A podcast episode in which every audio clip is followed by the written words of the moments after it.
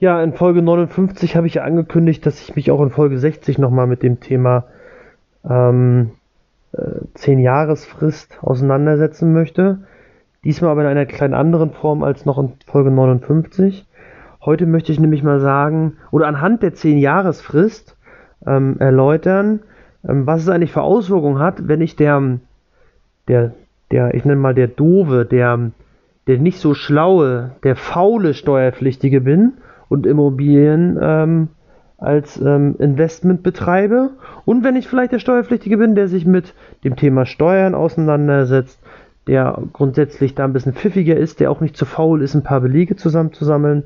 Und ich möchte die beiden Charaktere mal gegenüberstellen und euch, mal zeigen, wie man im Zweifel über einen Zeitraum ähm, von zehn Jahren ähm, äh, zeigen kann, was eigentlich der Vorteil ist, wenn ich vielleicht aus, aus von dem äh, nicht so pfiffigen, faulen Steuerpflichtigen zum, zum vielleicht etwas besser steuerlich gebildeten Steuerpflichtigen werde ähm, und nicht ganz so faul bin, was das für Auswirkungen haben kann. Und da habe ich mir gedacht, okay, ähm, dann nehmen wir heute mal als Beispiel ähm, den Kauf einer Eigentumswohnung. Die Eigentumswohnung kostet 100.000 Euro. Und in den 100.000 Euro sind übrigens enthalten schon ein Wert für eine Küche, die ungefähr 3000 Euro wert ist. Also ich kaufe eine Küche mit, die dann dem Vermieter gehört. Da ist äh, in der Wohnung ein Bestand der Instandhaltungsrücklage in der Gemeinschaft von 2000 Euro enthalten. Und ähm, die Kaltmiete sind ungefähr 5000 Euro im Jahr. Das heißt, wir reden hier über einen 5%. Ich glaube, das ist für die meisten Regionen in Deutschland mittel, mittlerweile der Durchschnittswert. Ja, also die viel befriesenden immer 6, 7, 8%, da hat man ja gar nicht mehr so viel. Ähm, und die meisten auch von euch werden im Zweifel dann auch in dem Bereich 5% sein, also 5000 Euro Kaltmiete. Und ich habe mal unterstellt, wir kaufen das Ganze zum 1.1., damit die Zahlen einfacher sind. Ja, das kann man natürlich für alle anderen ähm, äh, Anschaffungsdaten auch durchkalkulieren, dann wird die Berechnung vielleicht ein bisschen ähm, anders aussehen im Jahr der Anschaffung und im Jahr vielleicht des Verkaufs oder am Ende eines fiktiven 10-Jahre-Zeitraums. Und das ganze Objekt ist von ähm, Baujahr 1990. Das ist näher wichtig für die Abschreibung. Dann gehe ich noch übrigens, ich habe noch so ein paar Annahmen getroffen, damit ich, damit man hinterher eigentlich ähm, gewisse Sachen unterstellen kann. Da gehe ich auch noch mal hier drauf ein. Ich sag mal, wir sind beim, beim ähm, Steuersatz von 42 Prozent. Auch das ist bei vielen bei euch vielleicht realistisch. Und dann rede ich vom Grenzsteuersatz. Ja, also ähm, ihr seid praktisch in dem Bereich, dass jeder weitere Euro, den ihr verdient, mit 42% versteuert werden. Ich habe ja auch mal eine eigene Folge gemacht, wie sich der Steuersatz eigentlich auswirkt in Deutschland. Und der Steuersatz in Deutschland ist progressiv. Das heißt, der beginnt an einem gewissen Prozentsatz und endet dann auch an einem gewissen Prozentsatz. Und ähm, im ersten Bereich eures Einkommens zahlt ihr eher ein bisschen weniger Steuern auf euer Einkommen. Und äh, mit steigendem Einkommen äh, erhöht sich dann auch der Steuersatz auf das steigende Einkommen. Also nicht auf alles dann diesen Steuersatz, aber ab, eine, äh, ab gewissen Grenzen zahlt ihr dann auf das Mehr an Einkommen dann einen höheren Steuersatz. Und da unterstelle ich jetzt mal, wir sind in diesem, ich sag mal, im Spitzensteuerbereich und wir machen mal 42 Prozent. Ne? Im Zweifel ist auch ein bisschen mehr durch Kirchensteuer. Ich weiß, Soli ist jetzt teilweise weggefallen. Im Zweifel seid ihr aber wiederum in einem Einkommensbereich, wo vielleicht dann Soli doch noch ein Thema ist. Vielleicht nicht ganz so schlimm wie früher. Ähm, aber zumindest müsst ihr dann noch Soli zahlen. Ähm, ich habe einfach mal gesagt, wir nehmen jetzt Gesamtbelastung 42% und ähm, ihr könnt ja mein Beispiel gerne auch mit 45 oder 50% rechnen. Ähm, die Aussage, die ich eigentlich treffen will, ähm, passt aber trotzdem am Ende. Und was ich unterstellt habe, ist, dass wir schon so fünf Wohnungen im Bestand haben. Oder auch zehn, aber sagen wir mal so mindestens fünf, damit wir gewisse Ausgaben nachher, die ich euch nachher nennen will, die nämlich der, Steuer, der schlaue Steuerpflichtige hat, dann auch gegenüber dem Finanzamt äh, rechtfertigen können. Weil gerade wenn ihr nur eine einzige Wohnung habt, dann wären gewisse Sachen, die ich jetzt nenne, schwierig in der Argumentation. Aber desto mehr Wohnungen da zusammenkommen, dann machen diese Ausgaben, über die wir reden werden, dann vielleicht Sinn.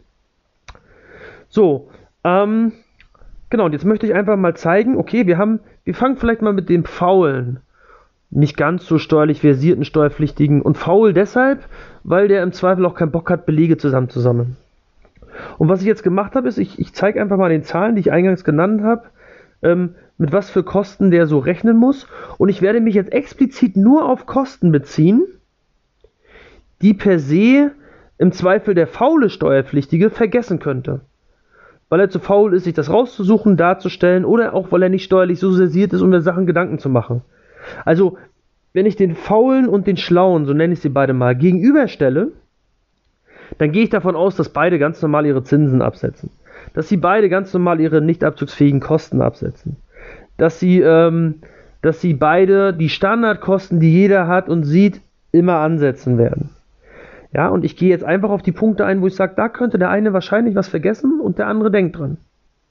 Und da ist zum Beispiel für mich der allererste Punkt AFA Gebäude.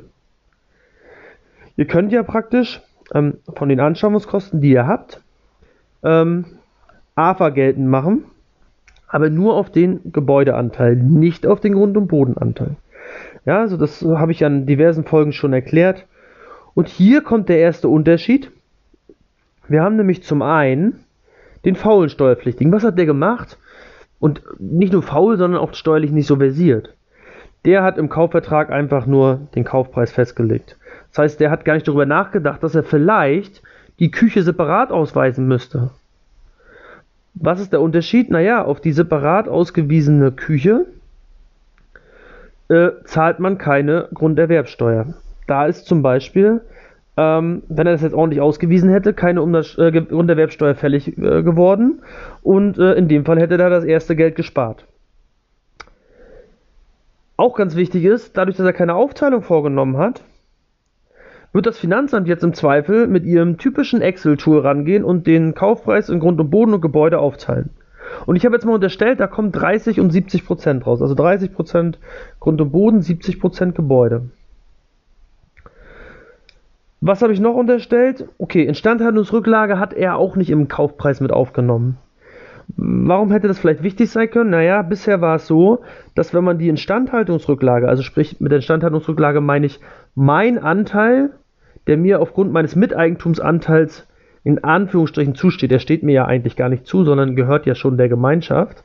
Aber grundsätzlich der Anteil, der praktisch anteilig mir gehören würde, wie gesagt in Anführungsstrichen, ähm, den ich ja eingangs mit 2000 Euro erwähnt hatte, den hat er auch nicht äh, aufgelistet. Hätte er ihn aufgelistet, könnte er vielleicht darauf auch keine Grunderwerbsteuer zahlen.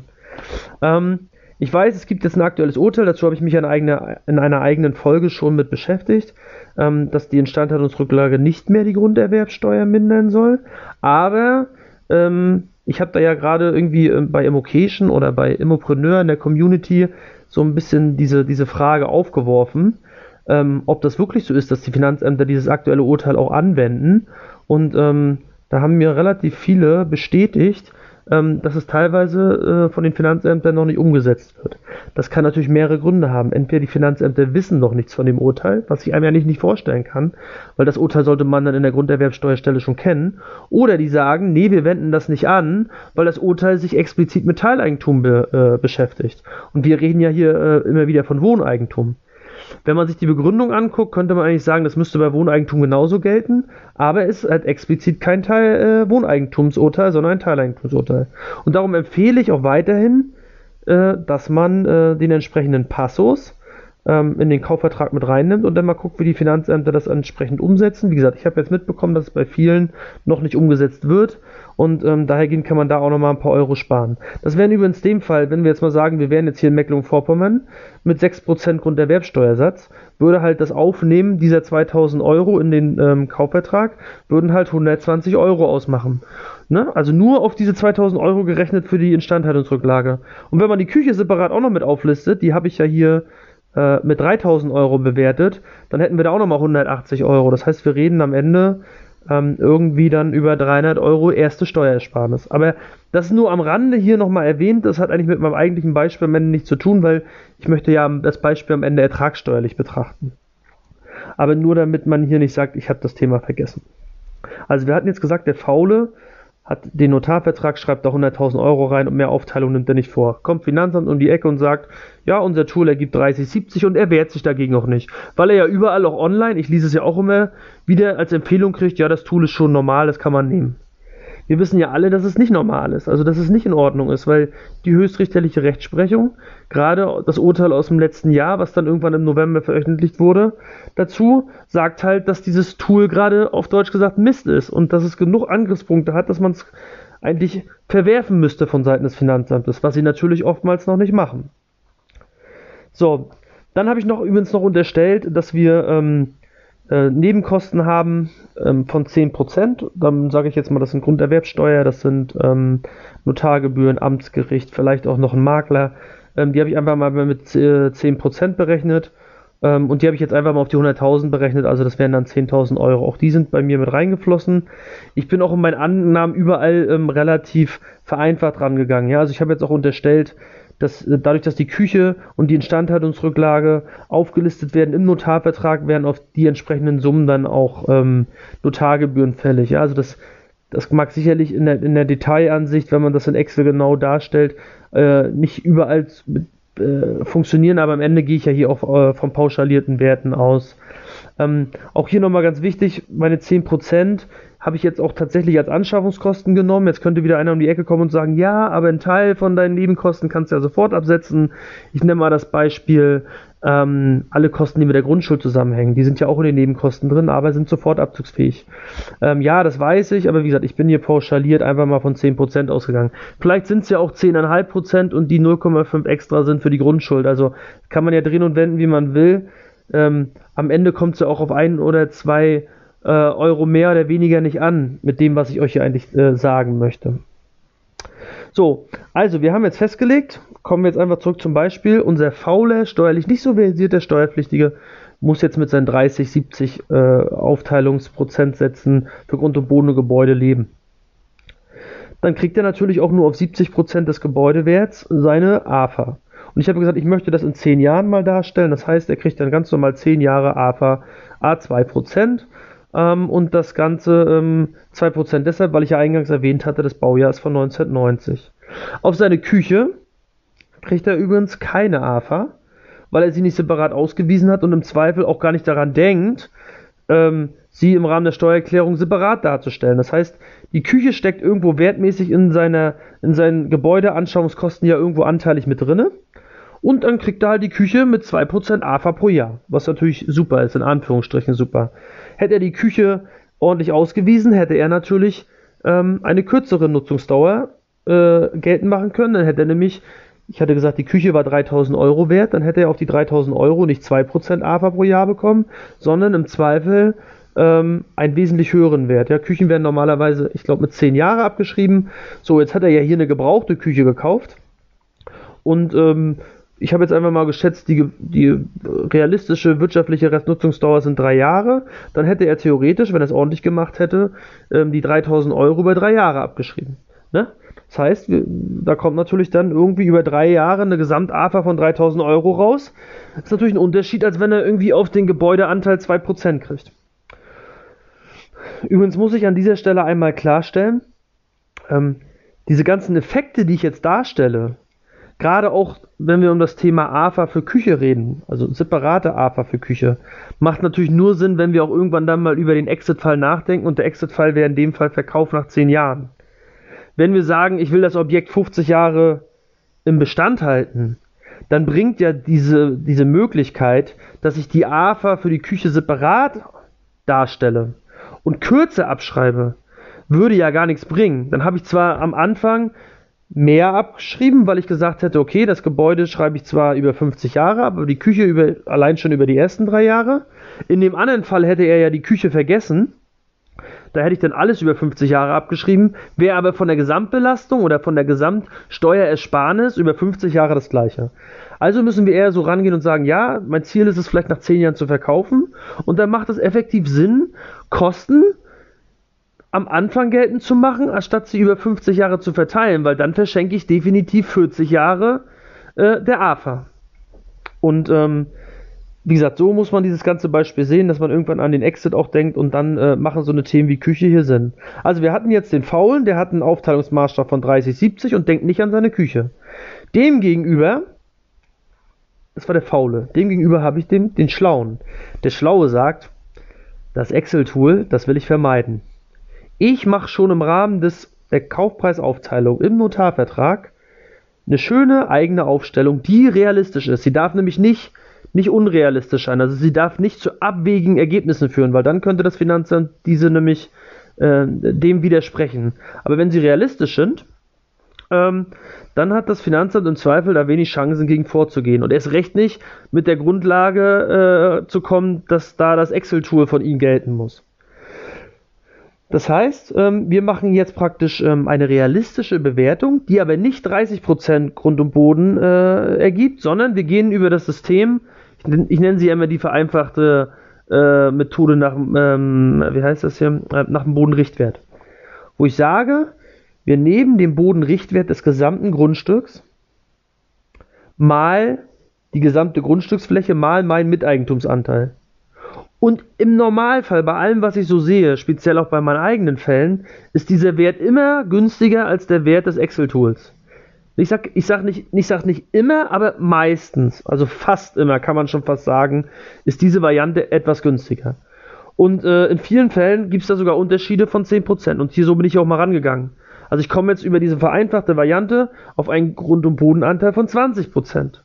Wobei ich ja bei der ähm, bei meinem Beispiel des Faulen, der das nicht aufgeteilt hat, über dieses Finanzamtstool auf 30% kam. Und wie gesagt, das denke ich mir jetzt nicht aus, das sind wirklich Erfahrungswerte, dass man da im Zweifel bis zu 10% dann auch spart. Warum ist das jetzt wichtig? Jetzt kann ich auch wieder sagen, ähm, wenn ich mir, ähm, wenn ich jetzt zum Beispiel nach, ähm, nach 10 Jahren den Exit mache, und das muss man im Hinterkopf haben, dann habe ich halt einfach 10 Jahre lang von einer höheren AFA-Bemessungsgrundlage für den Gebäudeanteil meine Ausgaben berechnet, die ich dann steuerlich äh, natürlich zu meinen Gunsten geltend mache, als wenn ich nur äh, eine Basis nehme von ähm, 70% Gebäudeanteil. Ja, das muss man einfach so ein bisschen auf dem Schirm haben. Ich mache einfach mehr Kosten geltend. Ja, also da haben wir praktisch den ersten Effekt.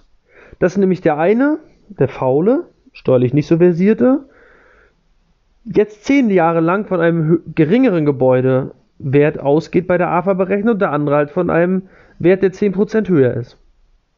Und der andere hat ja noch daran gedacht, also der, der, der Schlaue, der sich steuerlich Gedanken gemacht hat, der hat sich Gedanken darüber gemacht, dass er ja ähm, auf die äh, Küche auch noch eine, äh, eine AFA kriegt, die ja auf jeden Fall die ersten drei Jahre geltend macht. Das heißt, das Ding ist komplett steuerlich geltend gemacht worden in dem 10-Jahres-Zeitraum. Das hat ja der Faule nicht hinbekommen, weil er ja an die Küche nicht gedacht hat. Also da sind meine ersten Effekte. Ich habe das mal hier für mich so grob zusammengerechnet, muss jetzt auf den Euro nicht stimmen, aber der, der AFA-Effekt waren bei mir 1680 Euro. Wir reden hier von erstmal von mehr Kosten auf 10 Jahre gerechnet. Und bei der Küche sind es sogar dann ähm, 3000 Euro. Warum sind es bei der Küche 3000? Ihr könntet jetzt ja sagen, nee, es müssen doch weniger als 3000 sein, weil die Küche hat ja 3000 gekostet, aber bei dem Faulen war ja die, ähm, haben wir die Küche ja trotzdem irgendwo abgeschrieben, aber halt nur mit 2%, weil es ja im Gebäude versteckt war. Ja, das habe ich bei, meinem, bei meiner AFA-Berechnung schon berücksichtigt. Also in meinem Wert, den ich gerade genannt habe, mit 1680 Euro ähm, mehr AFA bei dem Schlauen, habe ich schon berücksichtigt, dass aber der Faule ähm, ähm, einen höheren Wert AFA-technisch geltend gemacht hat, weil er da im Gebäudeanteil auch die Küche mit drin hat. Äh, Trotzdem ist natürlich seine AFA immer noch schlechter, weil er ja nur von 70% Gebäude ausgeht und das wiegelt dann das Ganze nicht auf. Also wir sind dann hier schon fast bei den ersten 5000 Euro Mehrkosten, die wir über 5 Jahre gelten, äh, über 10 Jahre geltend machen konnten. Das sind dann insgesamt ungefähr 4700 ähm, Mehrkosten, die wir über einen 10-Jahres-Zeitraum geltend gemacht haben, nur weil wir daran gedacht haben, dass wir die Aufteilung rund um Boden und Gebäude äh, selber vorgenommen haben und uns nicht aufs Excel-Tool verlassen haben und weil wir daran gedacht haben, die Küche separat auszuweisen. Und zu diesen 4700 äh, mehr Kosten, die dann natürlich näher eine steuerliche Auswirkung auch haben, da komme ich aber nachher im Saldo dann einfach mal draus, habe ich ja noch den rein richtigen steuerlichen Effekt, dass ich nämlich auf die Küche keine Grunderwerbsteuer zahle. Das hat ja der, der, der, der nicht so schlaue, also der eher der faule, ähm, ja vergessen.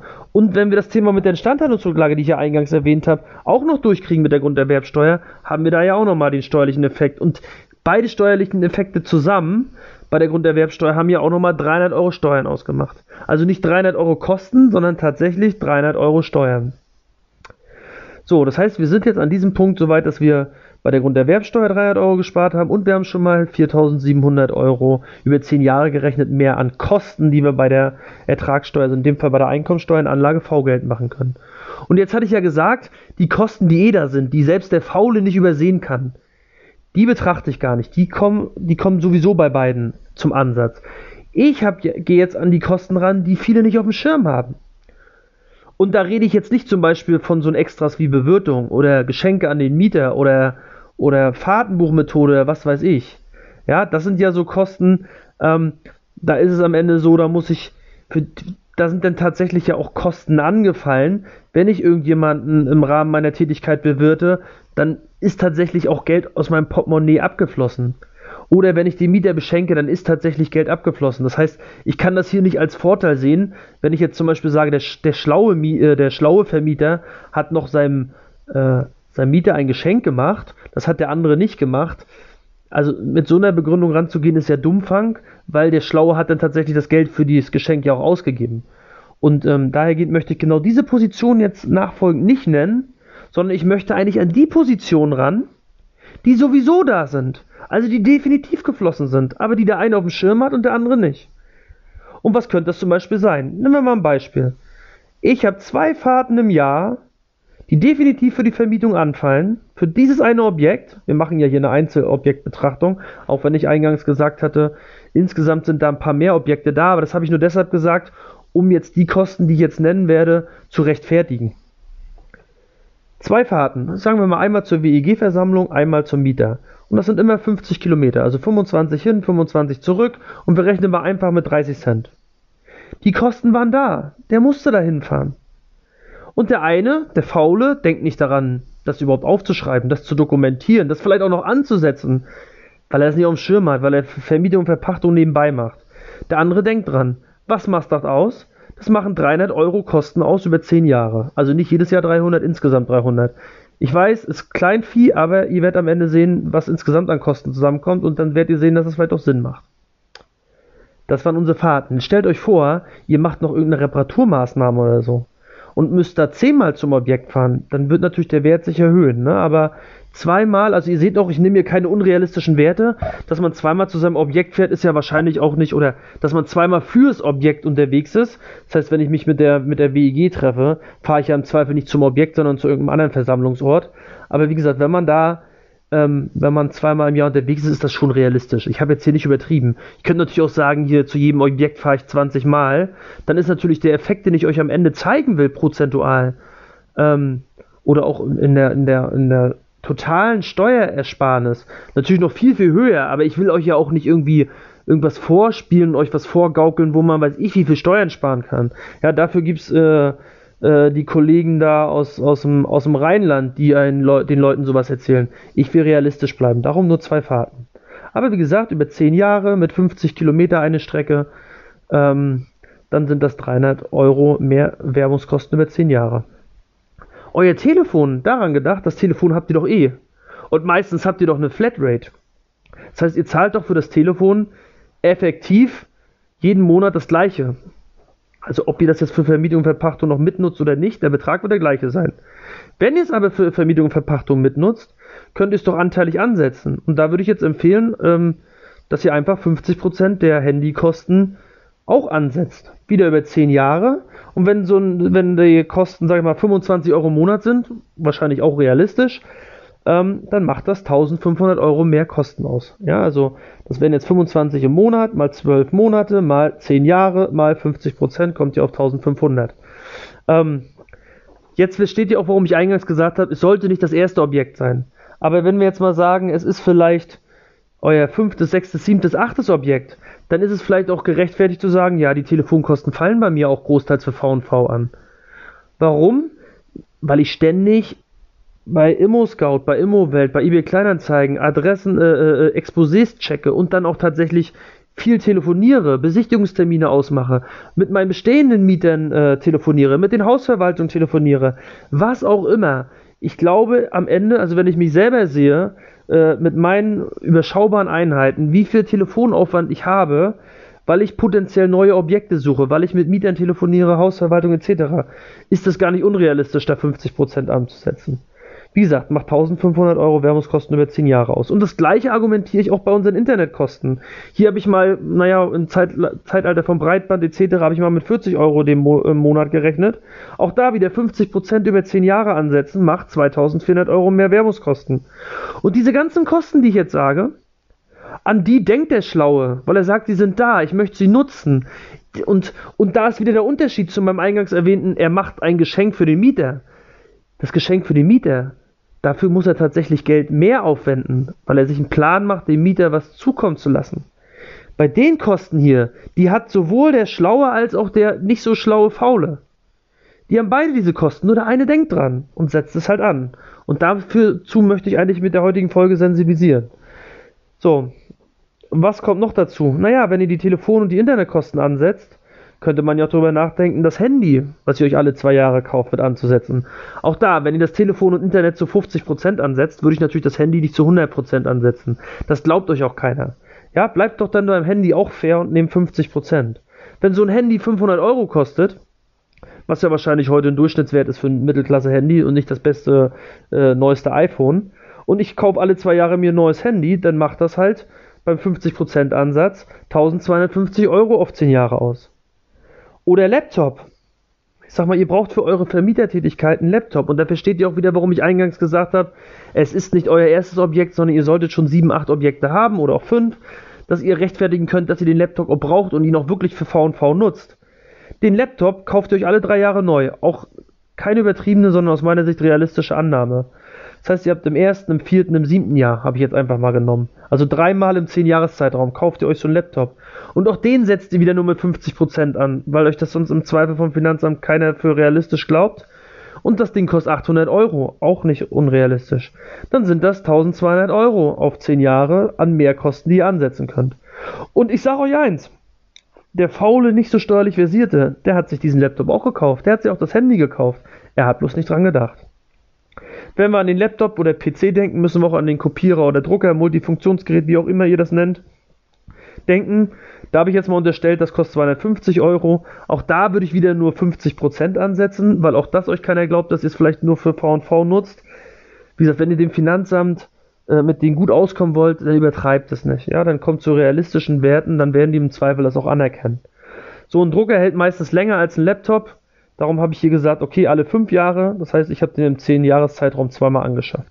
Macht zwar 250 Euro nur aus, aber Kleinvieh macht auch Mist. Und dann habe ich nochmal unterstellt, für eure wirkliche Vermietungstätigkeit habt ihr nochmal Kosten gehabt für Büromaterial, Porto etc. Fällt an, weiß jeder von uns. Habe ich mit 5 Euro kalkuliert, ähm, dass die im Zweifel, jetzt unterstellen wir, dass ihr die Belege natürlich dann auch gesammelt habt. Ähm, dann macht das 600 Euro aus, auf äh, 10 Jahre gerechnet. Wenn man jeden Monat 500 Euro für, was ich, Druckerpapier, für Briefmarken etc. hat. Vorausgesetzt natürlich, ich bin der Schlaue und sammle sie auch. Und dann nämlich noch ein Fall dazu, den relativ viele von euch haben. Ich habe ja in der Folge 59 über das Thema geredet, Immobilien aufwerten. Und am besten, man macht das nicht in den ersten drei Jahren. Ja? Verweise ich nochmal auf meine Folgen, ich glaube 38 bis 40. Ähm, da habe ich mich ja mit dem Thema auseinandergesetzt. Aber der nicht so steuerlich versierte Faule, der sagt jetzt, ja, ja, ich mache hier diese Maßnahme und macht das im ersten, zweiten oder dritten Jahr und zahlt dafür 15.000 Euro. Ich sag mal, der hat die Böden neu gemacht, der hat die Wände neu gemacht und ein bisschen am Bad rumgemuschert und kommt jetzt auf 15.000 Euro. Er ist zweifelsohne über der 15%-Grenze gelandet, weil, wie gesagt, die, der Kaufpreis waren ja nur ähm, 10.000 Euro. Davon war noch ein, ähm, wenn wir jetzt darüber nachdenken, dass da ja noch Kaufnebenkosten da waren, ähm, und, und wir das, den Gebäudeanteil oben beim, beim, beim nicht so schlauen ähm, mit 70% berücksichtigt haben, weil ja das Excel-Tool da galt, dann sind wir definitiv bei 15.000 Euro über der 15%-Grenze. Und er macht das im ersten bis dritten Jahr. Was passiert jetzt? Er darf die Kosten nicht voll absetzen. Sie werden praktisch nachaktiviert und er kriegt praktisch über die äh, nächste Zeit ähm, einfach nur eine erhöhte AFA. Aber die erhöhte AFA kriegt er natürlich über 50 Jahre, kriegt er diesen Wert komplett wieder. Aber ich habe ja gesagt, wir sehen unser Beispiel mal so, dass wir nach 10 Jahren verkaufen. So denken ja viele. Und dann hat er halt die erhöhte AFA, wenn wir mal unterstellen, er kauft am Anfang des, oder er kauft irgendwann im dritten Jahr, beziehungsweise kauft ist das falsche Wort, er äh, macht die Instandhaltung im dritten Jahr, dann kriegt er halt innerhalb unseres 10-Jahres-Zeitraums bis zum Verkauf 8 Jahre eine etwas höhere Gebäude-AFA. Ja, aber die anderen, äh, die, die restlichen Jahre, die dir noch fehlen, nach dem Verkauf, die konnte er halt nicht geltend machen. Ja, weil er halt jetzt nicht daran gedacht hat, dass er die 50%-Grenze nicht knacken darf. Man muss natürlich jetzt unterstellen, ähm, dass auch, ich sag mal, ein Mieterwechsel war und ähm, dass man natürlich in dem, in dem 10-Jahres-Zeitraum auch die Möglichkeit hat, überhaupt eine Instandhaltung zu machen. Das habe ich jetzt hier einfach mal unterstellt. Ja, weil bei vielen passt das dann noch einfach.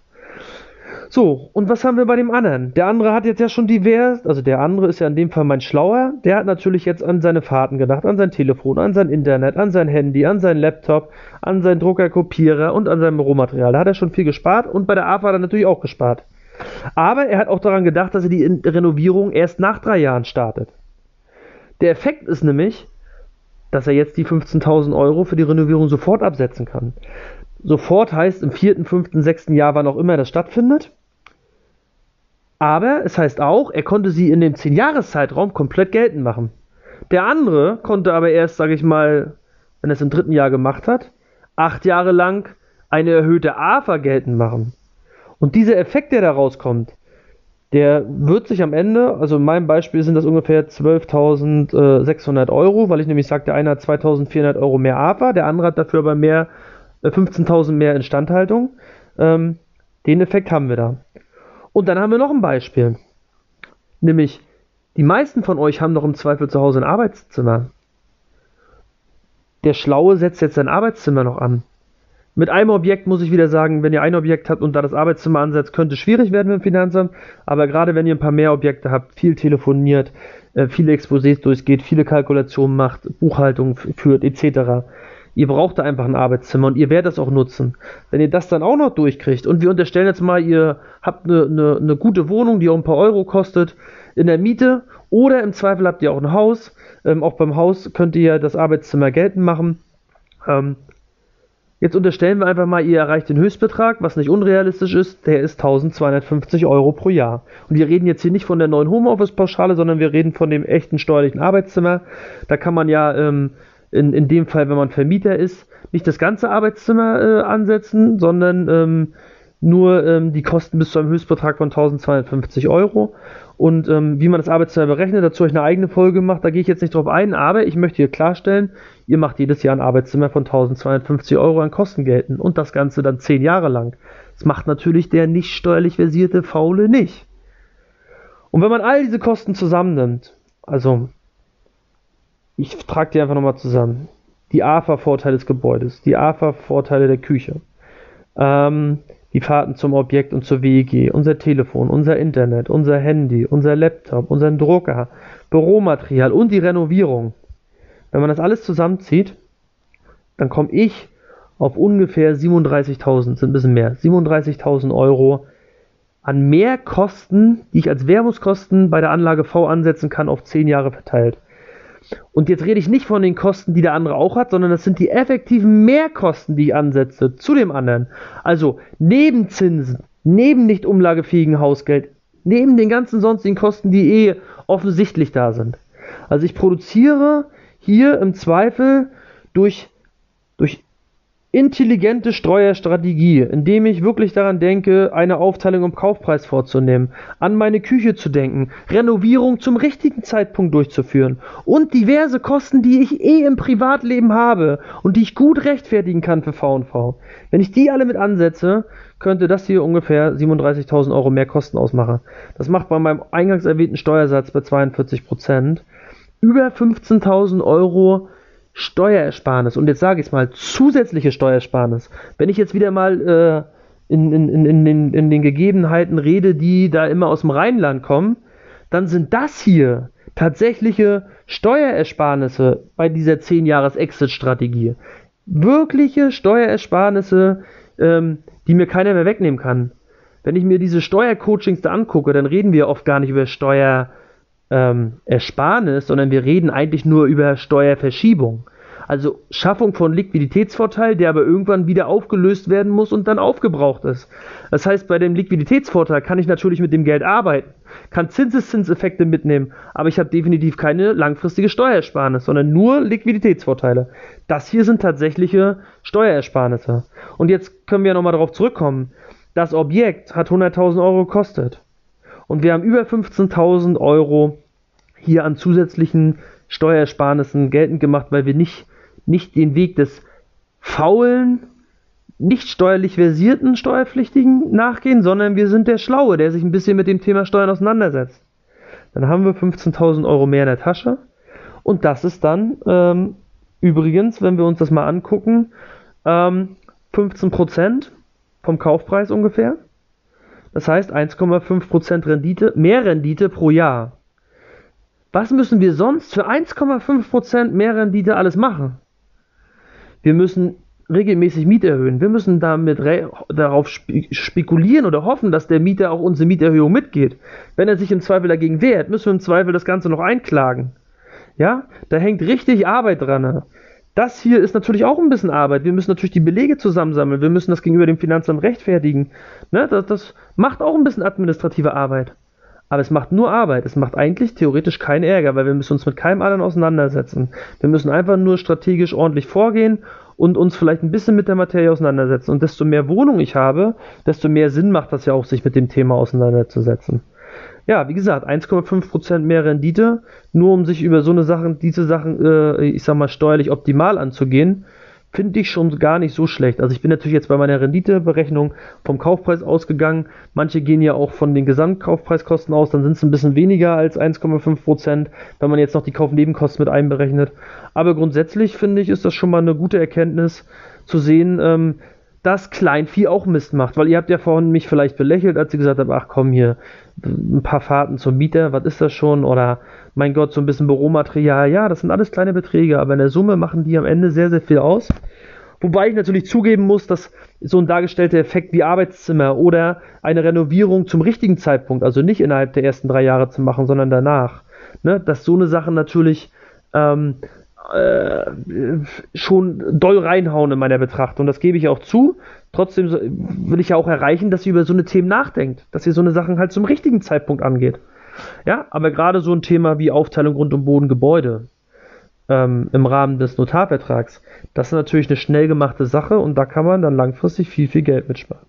Ja, ich hoffe, ich konnte euch diesen Effekt mal zwischen dem, ich sag's nochmal, zwischen dem faulen, steuerlich nicht so versierten und dem intelligent steuerlich versierten Steuerpflichtigen nochmal gut darstellen und hoffe euch mal wieder so ein bisschen ein paar Denkanstöße gegeben zu haben und euch das steuerlich wieder ein kleines Stück weitergebracht zu haben.